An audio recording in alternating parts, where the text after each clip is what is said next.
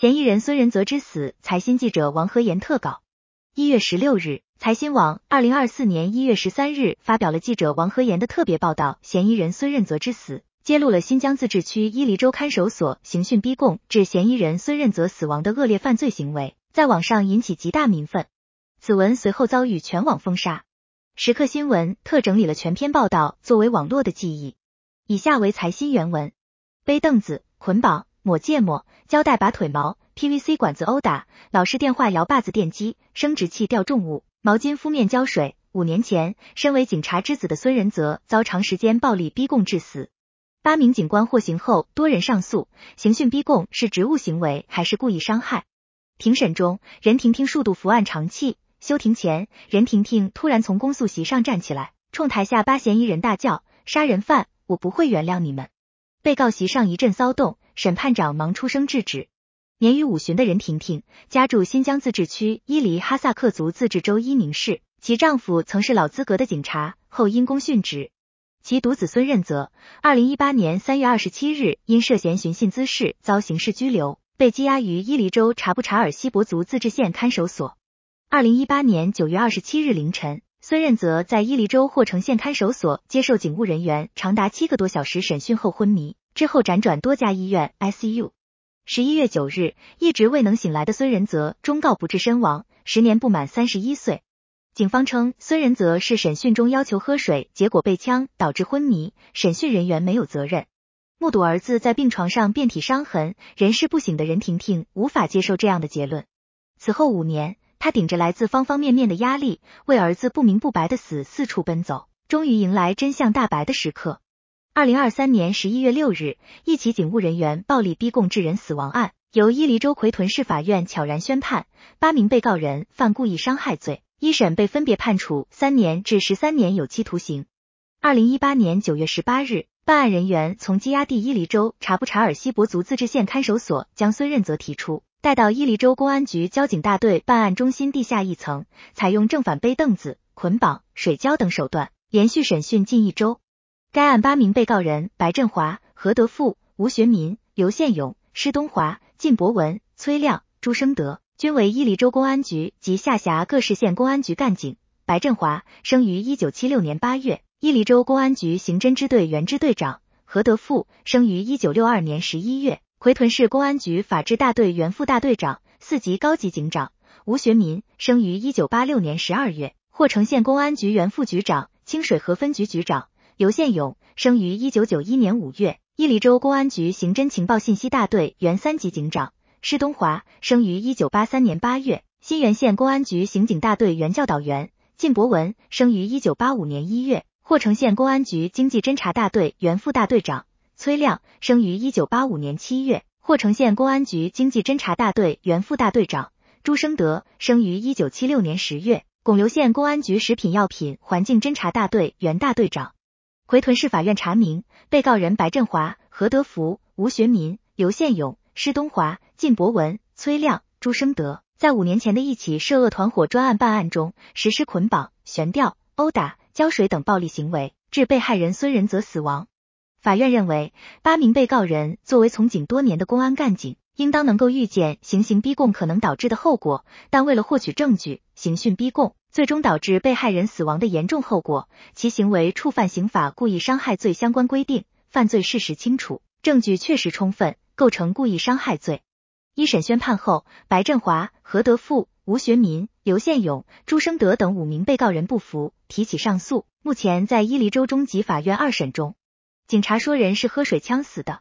任婷婷记得，二零一八年九月二十七日晚上八点多，她接到一个陌生电话，对方自称是伊犁州公安局刑侦支队警官崔亮，说霍城县公安局领导要见他，让他一会儿跟他们走。自多年前当警察的丈夫因公殉职，任婷婷一直独居。眼看天色已晚，任婷婷没有应允。约半小时后，崔亮开着辆非警用三菱车来到任婷婷家所在小区，双方在大门口见面。崔亮说，领导找他了解情况。任婷婷坚称明天自己才能去。期间，崔亮不断到远处打电话，时间很长。一审休庭后，孙仁泽的母亲任婷婷带着儿媳、孙女在街边焚烧纸钱，告慰儿子的在天之灵。六个月之前的二零一八年三月，任婷婷的儿子孙任泽因涉嫌寻衅滋事，被伊宁市公安局刑事拘留，后被逮捕羁押在察布查尔县看守所。据任婷婷介绍，孙仁泽是家中独子，自幼备受宠爱。上初中时，父亲在工作岗位上突发心梗去世，没了父亲的管教，孙仁泽日渐不驯。虽然后来上了警校，但并未从警，一直做生意，开酒吧。据财新了解，孙仁泽喜欢交友，往来大多是成分比较复杂的社会人。前些年也曾挤进宫。任婷婷与警察僵持到十点半，警察坚持要立刻出发，任婷婷只好叫上此前给儿子请的律师陪他前往霍城。临近子夜，进入霍城县，车径直开到霍城县第一人民医院门诊大楼前。崔亮让任婷婷律师去二楼 ICU，自己没有进去，远处还站着一个人。后来，任婷婷得知那人叫吴学民，时任伊犁州公安局刑侦支队副支队长。到 ICU 门口，我的腿都软了。任婷婷说：“我儿子盖着被单躺在病床上，身上插满管子，我哭着叫仁泽，仁泽没有任何反应，右臂露在外面，手腕、肩胛骨各有一道淤青紫红伤痕，深深凹下去。我一把拉开身上的被单，我儿子全身赤裸。”左臂打着夹板，小腿一道道伤痕，好多血痂，睾丸处红肿。任婷婷说，后来她才知道，肩胛骨和手腕上紫红色伤痕是被用军带捆绑长时间悬吊造成的，血痂是电击后留下的。我问他们左臂是不是骨折了，他们说我儿子喝水被呛倒在地下，他们往起拉就脱臼了。警方拿出保外就医单让任婷婷签字。任婷婷记得病历称有侦查人员反映，九月二十七日凌晨，嫌疑人要求喝水被枪后倒地，患者几天没有吃饭，精神状态很差。这么多外伤，病历为何不写？任婷婷质问。崔亮此前所说的霍城县公安局领导一直未出现，吴学民说领导不在县里。任婷婷拒绝签字，吴学民很着急，走来走去，不停打电话，像热锅上的蚂蚁。半夜两三点，任婷婷回到伊宁的家。我大姐一直在等我，我全身发抖，哭着跟大姐讲了这个事情。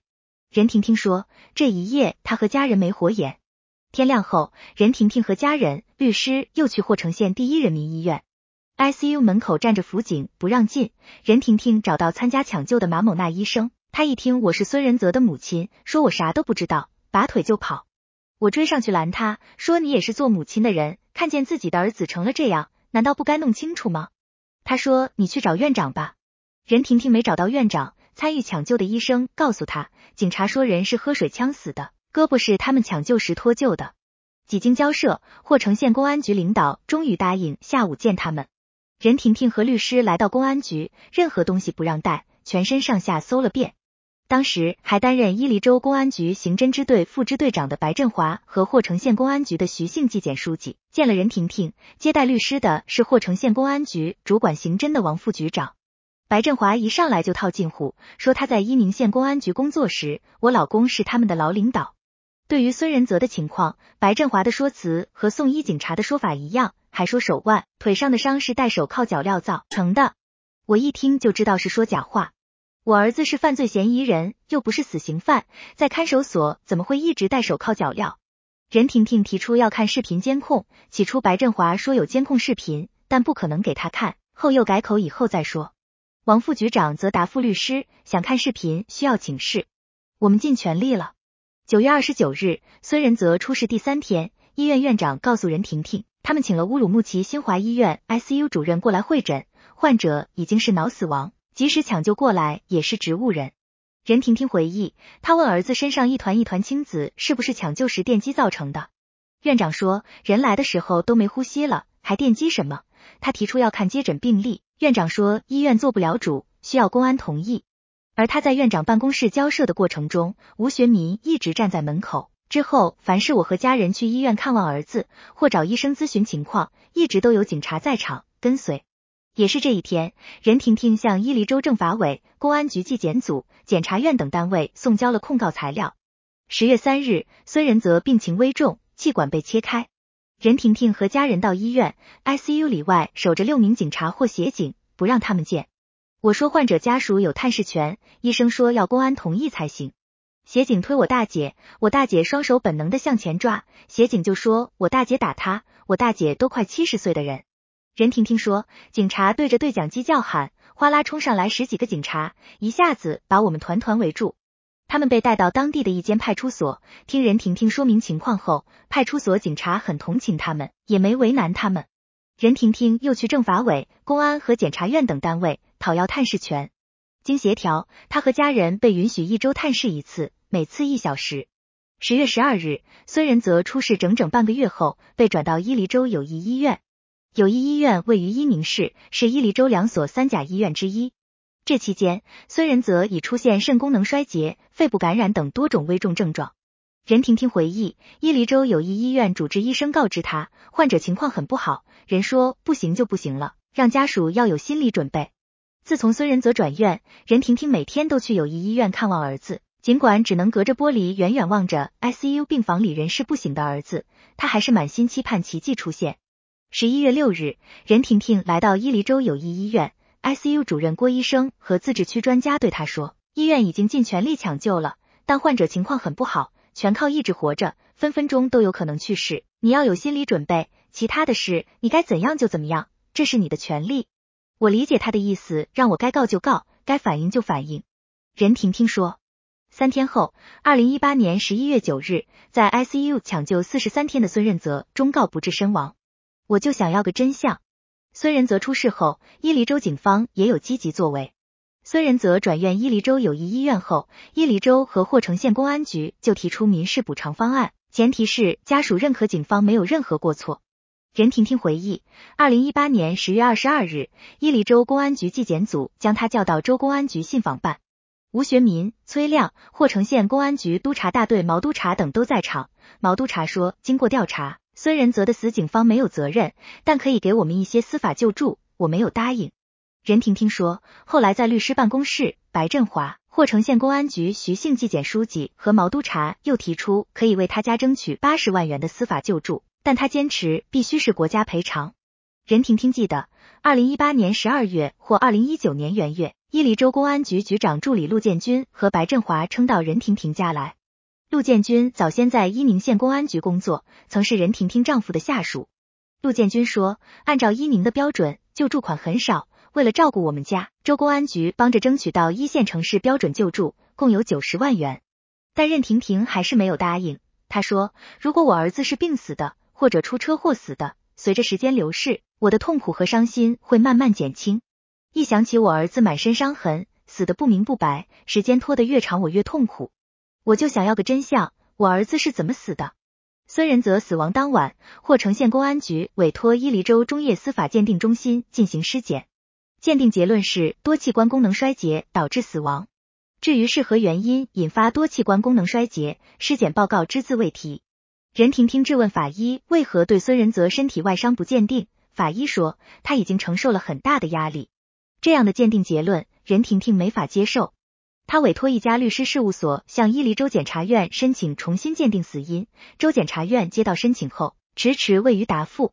任婷婷说，之后四个多月里，自己就像上班一样，每周都去伊犁州政法机关询问进展，连续向自治区政法部门以及中央政法委、最高检察院、公安部等单位快递控告材料。二零一九年春，伊犁州检察院终于同意进行二次尸检，但鉴定费一直没有着落。为早日揭开儿子死亡真相，任婷婷四处借贷，垫付十三点六万元鉴定费。二零一九年三月八日，受湖北重新司法鉴定中心指派，华中科技大学同济医学院法医学系教授、主任法医师刘良一行非抵一名鉴定孙任泽死因。六月，伊犁州检察院收到湖北重新的鉴定报告。七月，州检察院的有关人士对任婷婷说，检察院决定对此事进行调查，再无所逃。湖北重新的鉴定报告结论，无论伊犁州公安局还是检察院，至今未对外公布，亦未将其作为证据向法院提交，其鉴定结论无从知晓。但湖北重新向伊犁州检察院提交鉴定报告后不久，伊犁州政法委接到举报材料，称任婷婷及家人私自接待鉴定机构人员，行贿鉴定人。材料很快批转至伊犁州检察院，任婷婷被检察院叫去接受调查。这时他才知道自己早就被全方位监控。我与家人、鉴定人的电话往来、银行转账、接触等等，都在警方掌握中。根据司法鉴定程序通则规定，司法鉴定人不得违反规定会见诉讼当事人及其委托人。任婷婷辩称，自己和律师当时并不了解该规定，他曾委托律师去机场接送刘良教授一行，任婷婷也通过刘良教授支付了鉴定费，这都成为警方指控其程序违法、鉴定报告不能采纳的理由。本来应该是检察院负责接送，但他们把这件事推给了我们，我请检察院转交鉴定费，他们让我直接打到刘良教授提供的账户。任婷婷说，对举报信中罗列的任婷婷涉嫌违规违法线索，伊犁州检察院都逐一做了调查，还派专人去武汉核实鉴定费问题。鉴定费的问题搞清楚了，任婷婷称，警方又在孙仁泽的死因上做文章，称孙仁泽曾患有癫痫，审讯中因癫痫发作倒地不治身亡。这次警方拿出了证据，孙仁泽二零零六年被劳教时，任婷婷欲为儿子办理保外就医。曾在警方做过问讯笔录，并提交了孙仁泽罹患癫痫的假材料。任婷婷承认自己当年救子心切，说了假话，但当年警方带孙仁泽先后到伊犁州三家医院进行检查，未予确诊其患有癫痫。孙仁泽保外就医申请因此被驳回，三年劳教期满方被释放。这之后，孙仁泽二零一五年的一桩旧案又被重提。任婷婷介绍，二零一五年时，孙仁泽曾帮商人张怀远要账。与同事将债务人邓雪飞弄到一家宾馆看管起来，期间邓雪飞从看管地坠楼身亡。张怀远、孙仁泽等人被法院认定犯非法拘禁罪，因积极赔偿受害人家属，获得谅解。所有被告人均被判为缓刑，其中孙仁泽被判三缓四。伊犁州公安局一个姓肖的女干部曾专程上门，办事劝说，办事警告我，人死不能复生，让他们赔些钱算了。刑警队都是搞重大案件的，那么强势的部门，你能斗得过？再告下去，把二零一五年的案子扯出来，对你家很不利。任婷婷说，之后就传他给主审法官送了钱，儿子才被从轻处罚。他没有理睬，继续奔走申诉。当时他只以为翻出几年前的邓雪飞坠楼案，是为了阻下自己追索真相，尽快拿钱闭口。直到二零二三年七月公开庭审中，他才得知。二零一八年全国性的扫黑除恶专项斗争开始后，当年三月，伊犁州警方相继抓捕了一批涉黑人员，孙任泽被认定为其中一起伊犁扫黑除恶第一案的团伙成员。但包括涉黑案主犯在内的多名嫌疑人归案后，审讯进展缓慢，迟迟未能取得关键证据。为拿下该案，邓雪飞坠楼案被警方确定为突破口，而作为邓雪飞案重要当事人的孙仁泽，也成为警方重点审讯对象。对孙仁泽刑讯逼供，正是为了获得他们想要的口供。在反复中，一直拖到二零二二年，孙仁泽案才有了进展。因任婷婷与鉴定机构人员私下接触，警方质疑湖北重新鉴定结论的公正性与合法性。伊犁州检察院重新委托广州中山大学法医鉴定中心对孙仁泽死因进行第三次鉴定。二零二二年三月十日，中山大学鉴定中心出具鉴定报告，认定孙仁泽符合因患有心肌桥左冠状动脉轻度粥样硬化而致急性心功能障碍，后继发重症肺炎、多器官功能衰竭死亡。其生前所受外伤可诱发或促进其死亡进程的发展，为辅助死因。二零二二年四月一日，经伊犁州检察院指定，白振华等八名涉嫌刑讯逼供的嫌疑人由奎屯市检察院继续侦查。四月三日，吴学民、刘宪勇、施东华、靳博文、崔亮、朱生德等六人因涉嫌刑讯逼供被指定监视居住，同年四月十七日被刑事拘留。七月十八日，白振华和何德富也因涉嫌刑讯逼供被刑事拘留。直到此时，任婷婷才知道，从儿子孙仁泽被送到医院抢救直至死亡的四十三天里，伊犁州警方安排日夜守候在医院的刘宪勇、朱生德、崔亮等干警。竟然就是涉嫌刑讯逼供致孙仁泽死亡的凶手。他们名为看护，实则监视我和被害人家属的一举一动，严防警方内部知情者或医护人员与我们接触。面对记者任婷婷愤怒的控诉，从这些涉嫌刑讯逼供的警官殴打自己的儿子致其不治身亡，到对他们执行强制措施，已经过了将近四年时间。如此漫长的时间，八名嫌疑人每天进出公安局上班下班。甚至照常晋升提拔，并有足够充裕的时间串供，订立攻守同盟，阻挠侦查。而任婷婷则面临的是全天候监听、监视和管控，社区警察经常来入户登记，离开伊犁必须提前报备，拿不下，你们就是他背后的保护伞。二零二三年三月七日，奎屯市检察院以白振华、何德富、吴学民、刘宪勇、施东华、靳博文、崔亮、朱生德等八名被告人涉嫌故意伤害罪致人死亡，向奎屯市法院提起公诉。七月四日，奎屯市法院一审开庭审理此案。庭审现场位于克拉玛依市中级法院最大的法庭，奎屯市法院此番借用该院法庭开庭。财新获悉，相关部门对该案审理非常重视。伊犁州公安、检察院有关领导坐镇克拉玛依中院，通过视频观看了两天庭审。法院不仅对旁听人员严格控制，被害人和每名被告人只允许两名家属旁听，总共十八名旁听者坐在有一百多座位的多旁听席上，显得法庭空空荡荡。被害人亲属与被告人亲属被分别限制在旁听席前后左右遥遥相隔的位置，法警自始至终分别紧挨着他们正襟危坐，以防庭审中双方亲属情绪过激发生意外。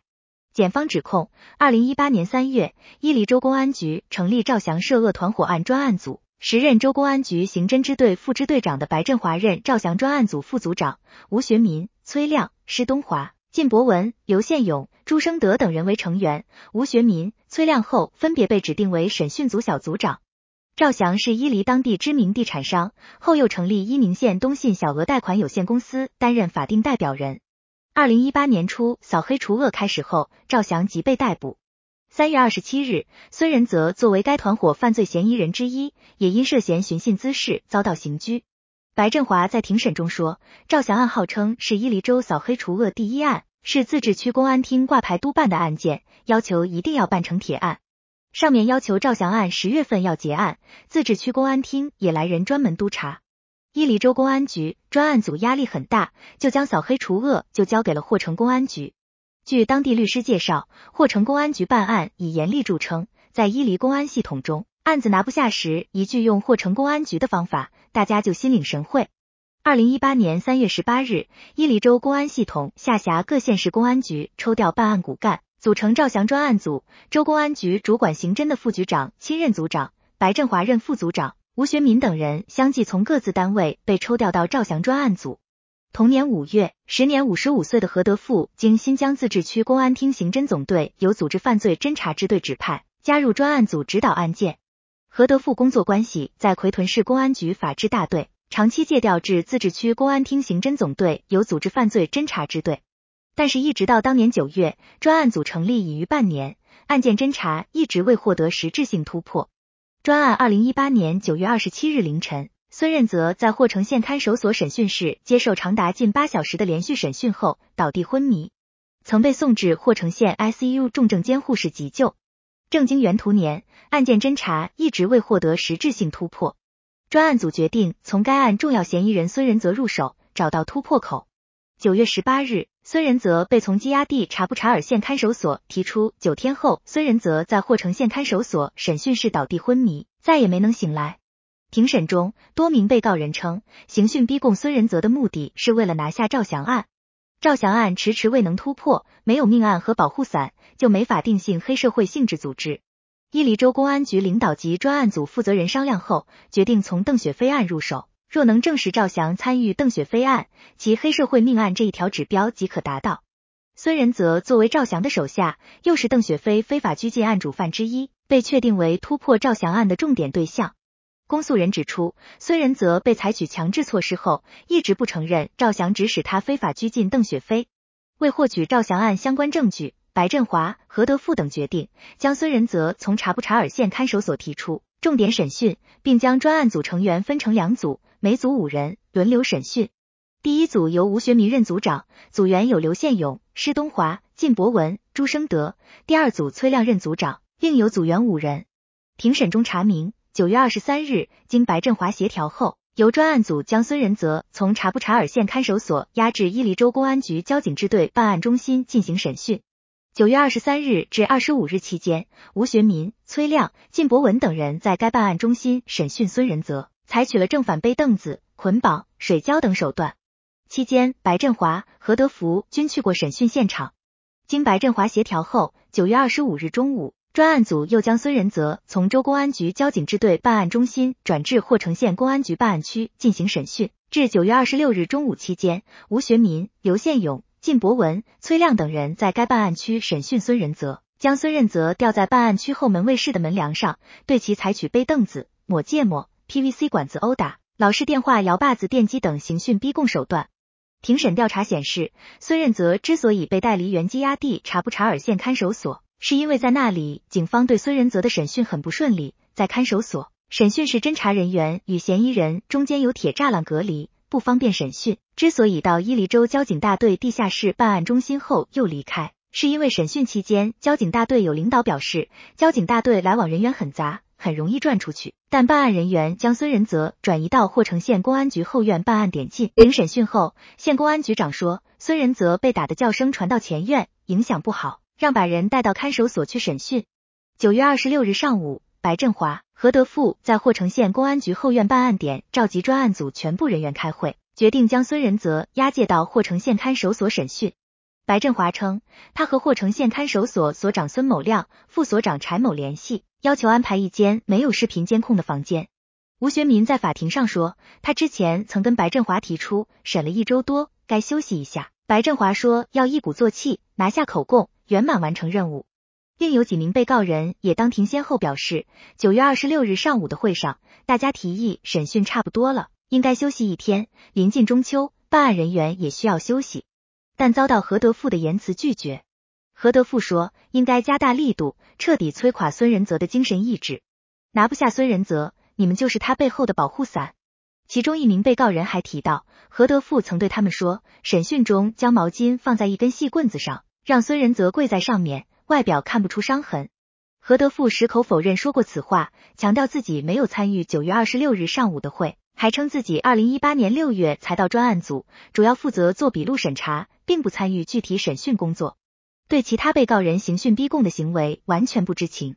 但除何德富和一名看守孙仁泽的专案组成员，其他六名被告人都表示何德富说过类似的话。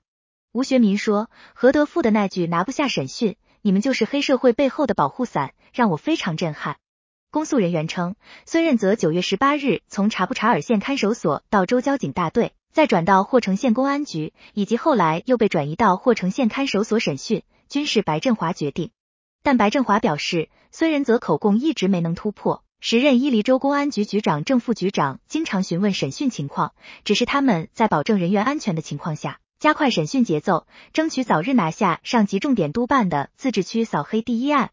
于是，他与何德富等建议将孙仁泽从查布查尔县看守所提出，转移到伊犁州交通公安分局交警大队地下室专门审讯。两位领导同意，并叮嘱他们注意安全。将孙任泽带离羁押地审讯，涉及伊犁州县公安局及看守所多个单位的沟通交涉事宜。我一个刑警支队副支队长根本没有权限。白振华说，都是州公安局主管副局长与上述单位领导沟通后安排他执行的。而两名时任州公安局正副局长笔录则称，对孙仁泽被从查布查尔县看守所提出毫不知情。致命的七小时，九月二十六日下午十六时许，吴学民、刘宪勇、靳博文、施东华、朱生德驾车将孙仁泽从霍城县公安局办案区带至霍城县看守所。孙仁泽浑身满是伤痕，若按正常入所程序会被拒收。专案组将孙仁泽装进押解车里，没有办理入所登记，从闭门入所。因孙仁泽之前被刑讯逼供，导致双腿不能正常行走，吴学民等人借了辆轮椅，将坐着轮椅的孙仁泽推进了审讯室。看守所内走廊监控视频显示，时间为当日下午十六时许。之后的七个多小时里，参与审讯的吴学民一组警察，包括吴学民、刘宪勇、靳博文、施东华。朱生德对孙仁泽共同或者分别实施了捆绑、殴打、悬吊、水浇等刑讯逼供行为。九月二十七日凌晨零时三十七分，陷入昏迷的孙仁泽被抬出审讯室，直到四十三天后故去，孙仁泽再也没能醒来。庭审显示，这间审讯室由霍城县公安局国保大队办案人员办案专用，俗称国保办案室，平时不大使用。审讯室里其实有监控视频设备，分别安装在前门和后窗附近。看守所所长孙某亮事先吩咐副所长柴某将监控视频关闭，但柴某多了个心眼，为以防万一祸及自身，后来又偷偷打开了后窗附近的监控视频。正是柴某留了一手，记录的七个多小时审讯过程，成为该案扭转乾坤的关键证据。现场视频显示，审讯室内靠近门的位置有办公桌、两三把椅子。室内有一张铁质高低床，一头对着门，一头靠着墙，墙上有小窗，小窗附近装有监控视频。多名被告人当庭陈述，审讯中，他们或让孙仁泽正背，反背铁质审讯椅，每次背四十多分钟；或抽掉铁架床下铺床板，将仅穿短裤的孙仁泽双手、双脚分别捆绑铁架床前后两头，使其赤裸的身体承重在铁格挡上，并将哑铃放在肚子上，增加孙仁泽腰部的难受程度；或将孙仁泽悬空吊起，用毛巾敷脸浇水。监控视频显示，从下午四点到十一点半。长达七个多小时的时间内，孙仁泽被毛巾敷面浇水或直接浇水十几次，其中长达十六分钟和十五分钟的有两次，其余时间每次悬吊二十多分钟。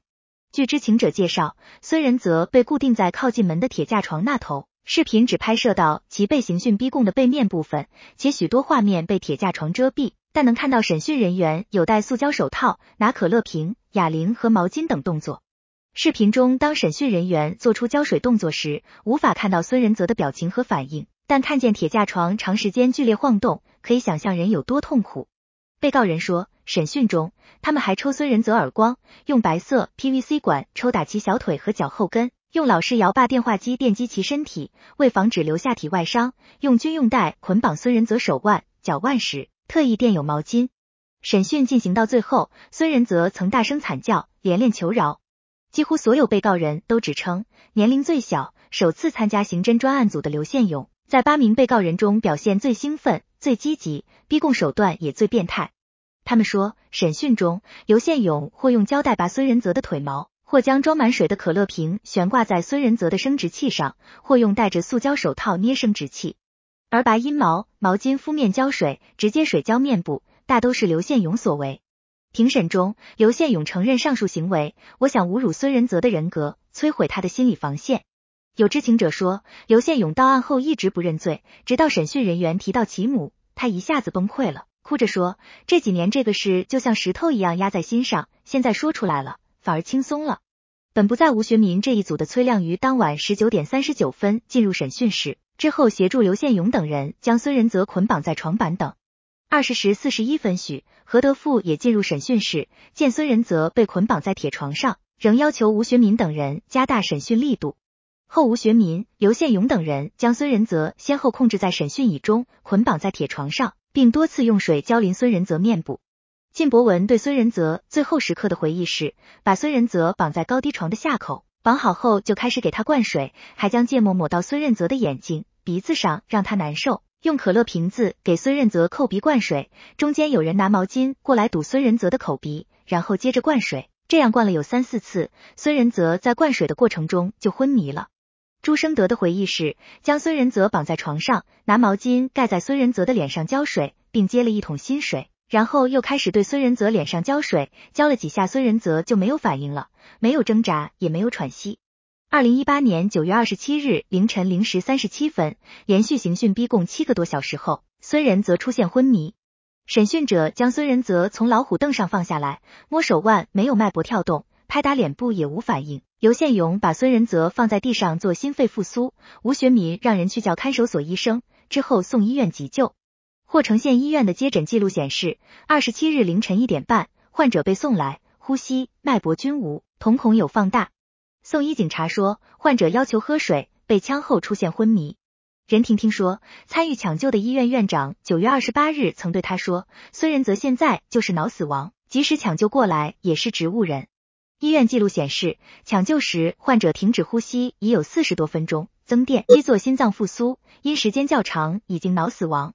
吴学民笔录中供述，孙仁泽送医前已处于昏迷状态，没有脉搏、心跳、呼吸。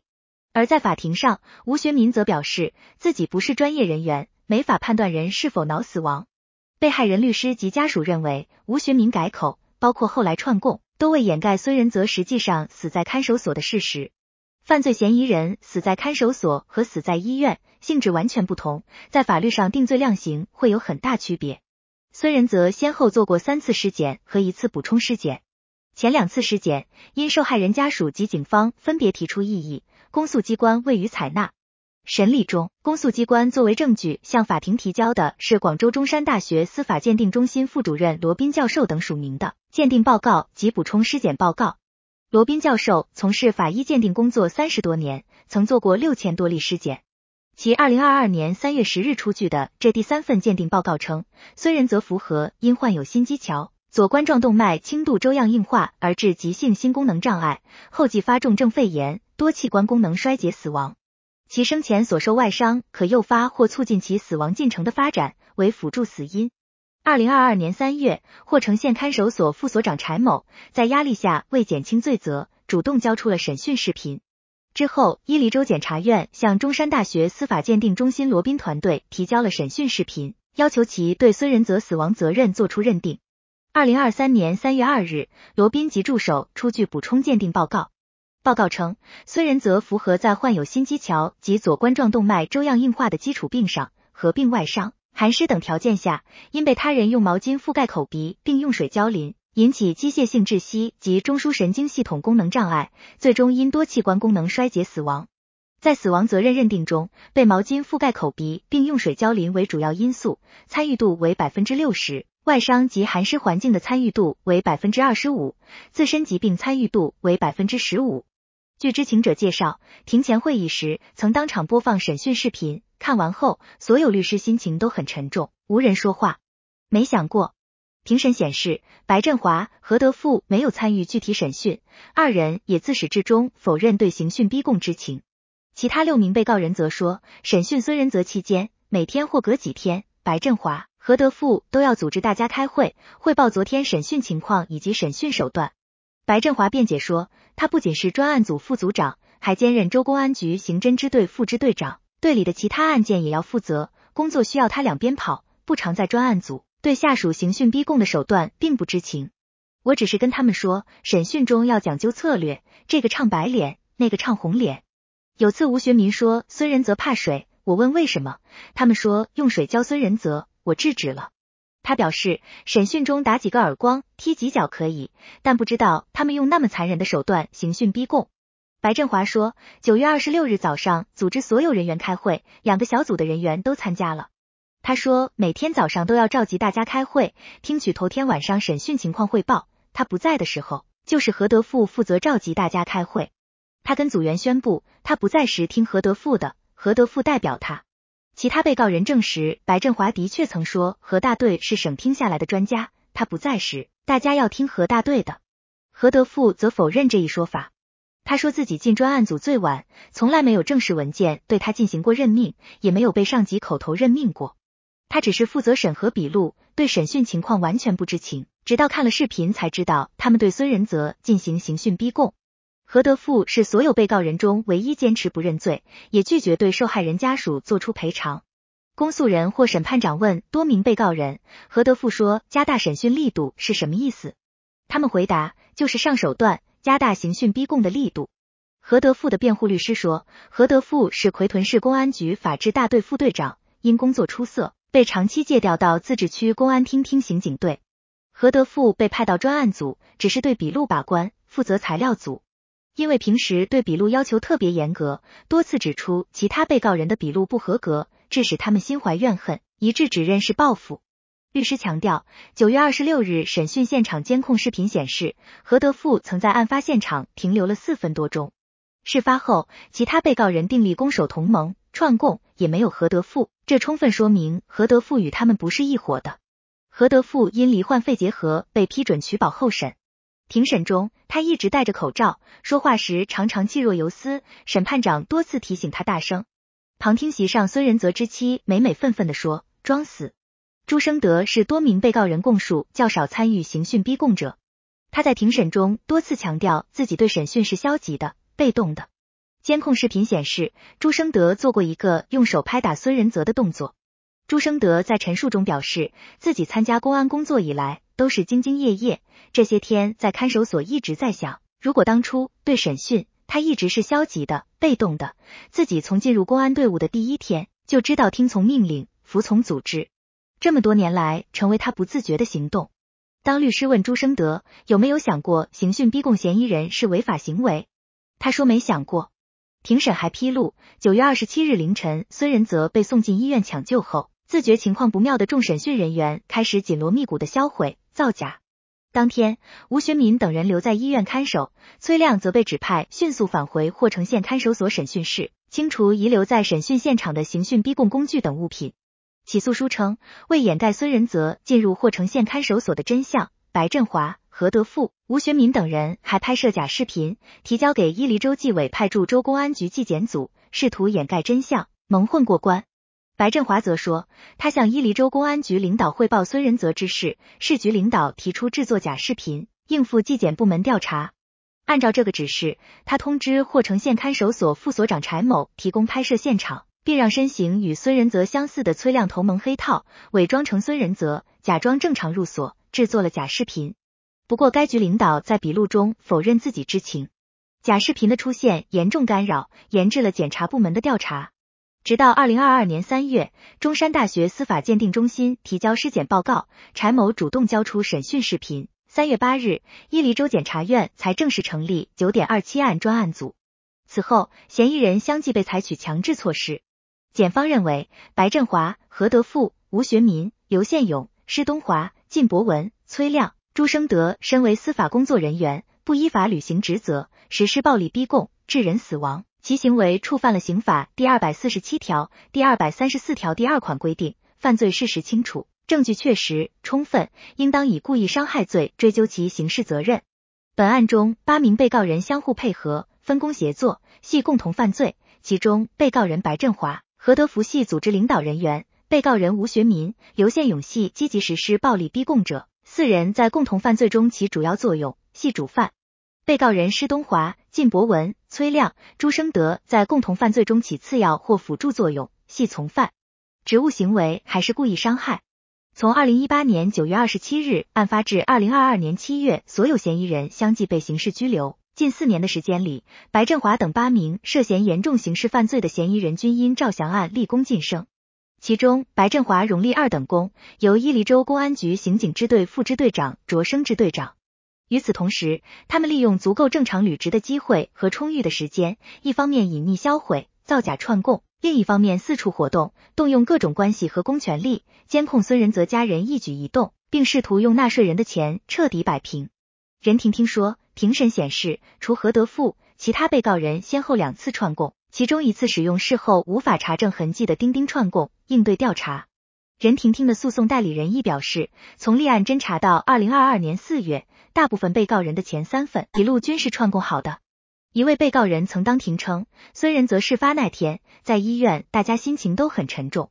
但任婷婷记得的是，面对赶到医院的受害人家属，众被告人更多表现的是一种满不在乎的轻慢，甚至蔑视。在县医院大门口，吴学民直接扬言：“你们随便告。”法庭辩论进行了两轮，庭审进行至最后，公诉人发表公诉意见及量刑建议后。专门讲了一段富有教育警示意义的话。两天的庭审，给所有的所有被告人、参加庭审的执法人员以及旁听者，都是一堂沉重的法治课。在座的被告人，昨天是光荣的人民警察，今天成了被告人。他们从警多年，位居领导岗位，但知法犯法，以暴制暴，手段极其残忍，法律何在？其行为给党、人民警察的形象抹黑，在人民群众中造成恶劣影响。给被害人亲属带来无可挽回的伤痛，也给自己的家庭带来伤害。旁听席数名被告人亲属掩面啜泣。第一天庭审中午休庭时，旁听席上朱生德的女儿在其父即将走出法庭，高声喊爸爸。头发花白的朱生德扭头望向旁听席上的妻女，还有数名被告人家属向他们的亲人高喊加油。第二天，公诉人发言时谴责道：昨日庭审中，多名被告人家属致被害人家属伤痛不顾。当庭高喊加油，良知何在？庭审中，因任婷婷突发身体不适，法庭不得不一度休庭。法警带吴学民前往洗手间休息中的任婷婷看见，顿时情绪激动，大喊杀人犯，并试图冲过去，被一旁守候的医生牢牢按住。任婷婷的丈夫生前长期在警察系统工作，也曾在刑侦部门任职。任婷婷自称对刑侦工作的性质有所了解。我理解的公安打犯罪嫌疑人就是打几个耳光，没想到他们会往死打我儿子。他说我也是母亲，我也会心软。可是周公安上没有一个人对我表示过半点歉意。最后陈述阶段，只有靳博文提前准备了书面文字，念到从警十几年了，脱下热爱的警服时，一度哽咽。他表示认罪悔罪，愿意积极赔偿受害人家属。崔亮、朱生德等被告人向任婷婷鞠躬，并道对不起。何德富不认罪，白振华、吴学民、刘宪勇和朱生德则认为自己构成刑讯逼供罪，不构成故意伤害罪。白振华对起诉书指控的犯罪事实和罪名均有异议。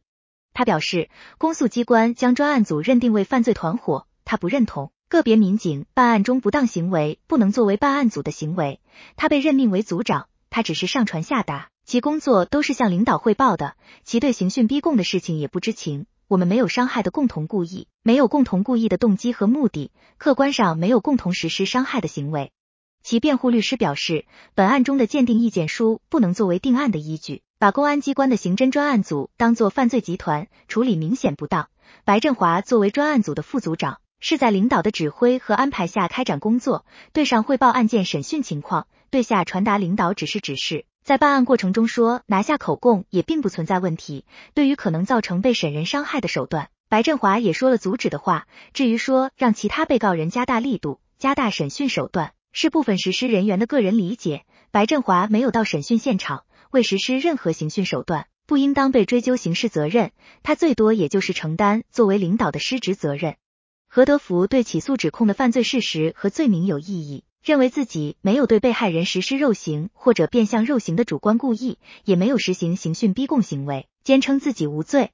其辩护律师认为，本案中被害人受到刑讯逼供后，并没有立即死亡。是经过抢救一个多月后死亡的。第三份、第四份鉴定报告最后是多因异果导致被害人死亡。检察机关认定故意伤害致人致死在认定事实上存在错误，本案属于偶发事件。公诉机关用于证实何德福故意伤害罪的证据，一是其他被告人的供述，证明何德福为主犯受益或者教唆；另一个是视频证据，证明何德福最后出现在现场。但刑法规定，只有口头供述而没有其他证据，不能认定被告人有罪。仅凭开会时发火的语言不能作为证据。何德福就是个抽调人员，是外来人员，没有任何职务，不可能领导专案小组。其他被告人的供述高度一致，有假口供的可能。犯罪主体应当为刑讯逼供专案组直接实施。何德福是材料组的，没有实施刑讯逼供的手段，亦非领导，没有权利指使专案组成员刑讯逼供，不能认定何德福犯罪。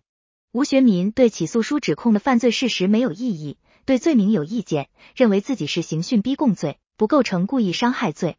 其辩护人认为无话题。井号 ICU 加关注，井号特稿加关注相关阅读特稿。刑满出狱的犯罪嫌疑人，最高法指令再审六年未寸进。二零二三年十二月二十七日，App 打开特稿。南京公安被诈骗风波。二零二三年十一月二十四日，App 打开特稿。隐瞒十年的服刑者之死。二零二三年九月二十三日，App 打开特稿。三甲医院规培医生之死，二零一七年九月二十三日，App 打开财新网所刊载内容之知识产权为财新传媒及或相关权利人专属所有或持有，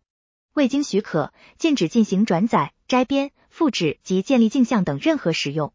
如有意愿转载，请发邮件至 hello x c a i x i n 点 com，获得书面确认及授权后，方可转载。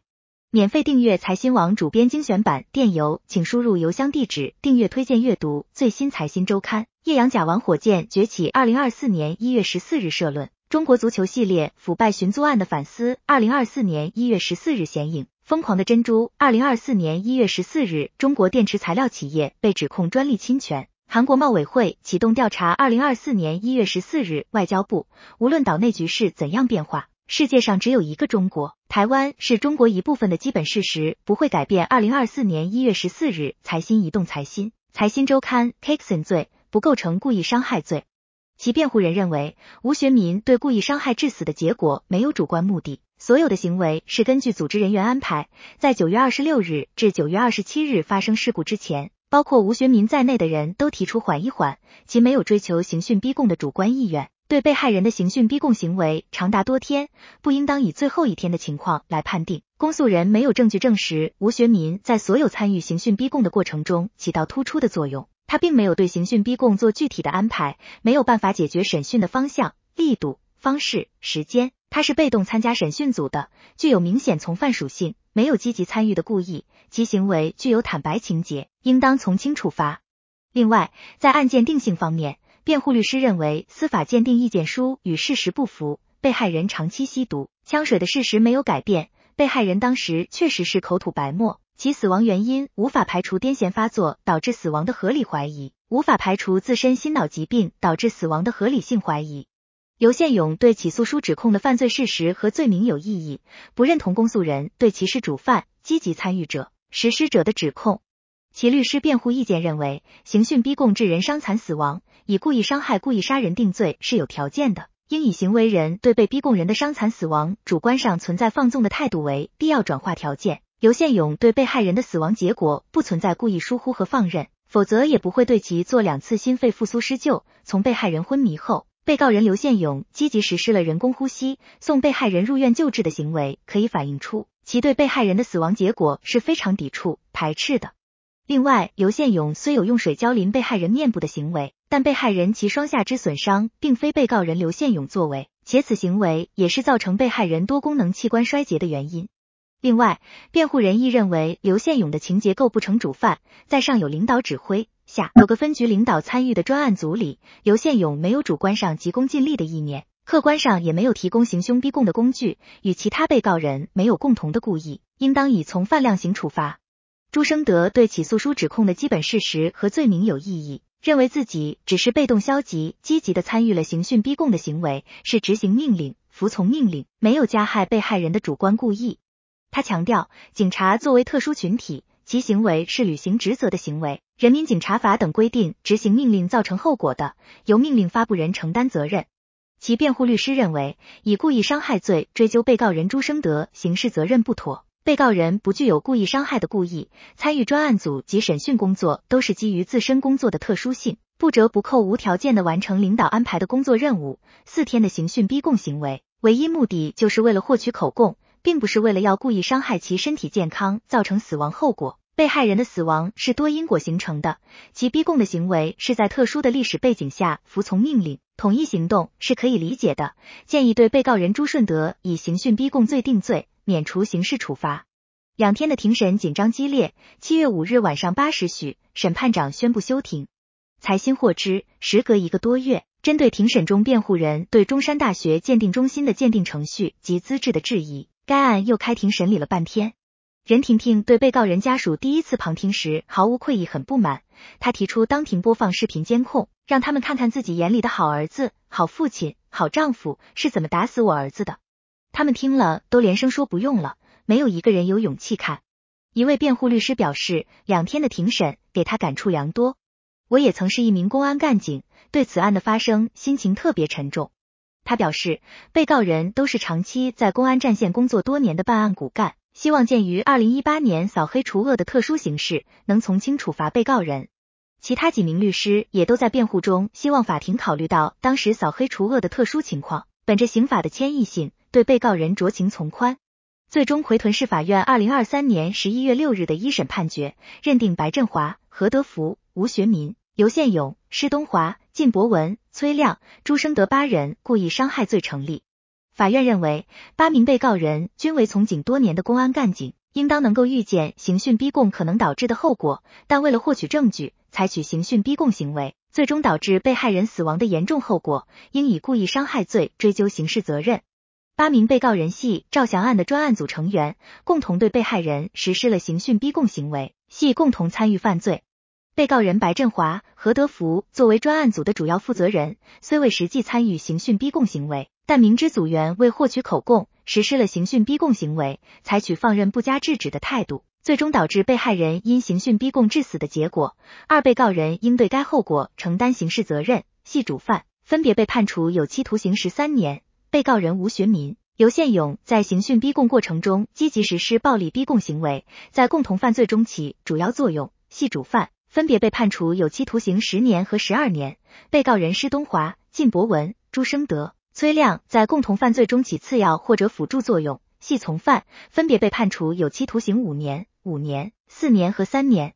作为孙任泽被刑讯逼供致死导火索的赵翔案，虽然警方未能从孙任泽口中证实是赵翔指使他们非法拘禁邓雪飞，并导致其坠楼身亡，从而坐实赵翔是黑社会的罪名，但二零二一年赵翔还是被伊犁州中院认定为恶势力团伙犯罪首犯，数罪并罚，判处二十五年有期徒刑。目前已在狱中服刑的赵翔不服判决，一直在申诉。一名伊犁当地律师表示，刚开始警方大张旗鼓的宣称此案是伊犁州最大的涉黑案，查了半天，命案没落实，也没查出保护伞，最后去掉黑，做成了恶势力。赵翔被判了二十五年，其他四十多名同伙均被判刑。赵翔案开庭时，有关部门组织了很多人去旁听，宣传铺天盖地。但伊犁州官网及中国裁判文书网查不到赵翔案审理及判决的信息。财新获悉，另案处理的霍城县看守所所长孙某亮、副所长柴某被控犯玩忽职守罪，已在奎屯市法院开庭审理。两人因积极赔偿，获得被害人家属谅解书，目前尚未宣判。财新记者王和言，时刻新闻播报。